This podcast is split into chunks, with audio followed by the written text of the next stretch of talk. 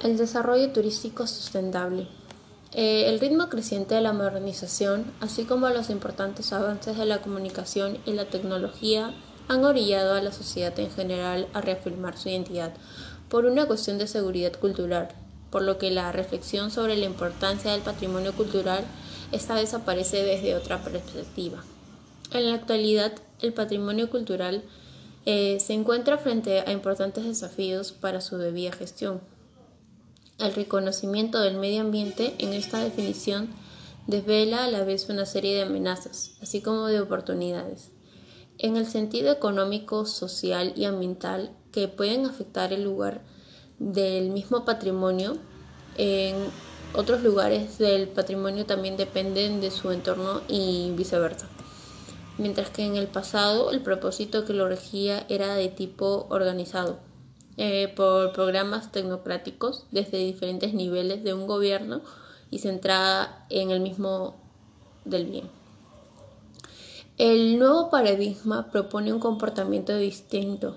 sin la planificación eh, para la conservación, pero ahora como la participación de la comunidad en un contexto físico y social más amplio que garantice a la vez un desarrollo turístico sustentable, para lograr así un crecimiento económico en el entorno y también haya equidad social, políticas inclusivas y un sistema eficaz de gobernanza y lo que queremos es la protección del medio ambiente. Y este enfoque participativo permitirá invertir en la relación del patrimonio con la sociedad, ya que la comunidad tiene la importancia de ampliar información haciendo estudios de profundidad con motivos culturales y científicos lo que conduce a obtener nuevos aportes a los valores materiales e inmateriales del bien patrimonial y emplear políticas a plazos más largos, ofreciendo de este modo nuevos usos socioeconómicos que se traducen en vínculos estrechos en la comunidad. Como principal idea tenemos la preparación del territorio para un desarrollo turístico sostenible, que requiere de cambios profundos en el modelo de gestión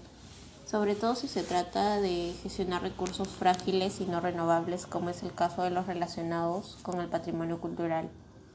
En el caso del eje sociocultural, estas ventajas se concretan con las siguientes. La primera es otorgar autenticidad e identidad al destino, aportándole un valor añadido que lo hace más competitivo al diferenciarlo de la competencia. Como segundo punto tenemos la valoración de la población con el patrimonio y la cultura local, lo que repercute en el reforzamiento de la identidad y en el sentido de arraigo y que pertenezca al territorio. El tercero, tenemos que mejorar la calidad de vida de la comunidad local a partir de la creación de empleo especializado y de la generación de riqueza. Eh, el último punto tenemos como puesta en valor del patrimonio a través de la rehabilitación eh, preservación y comunicación,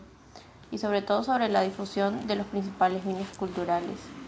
La gestión sostenible de los recursos turísticos. Eh, turismo debe garantizar la conservación del patrimonio cultural y natural con el objetivo de que las generaciones futuras puedan disfrutar de esta herencia recibida y beneficiarse de su uso como recurso turístico.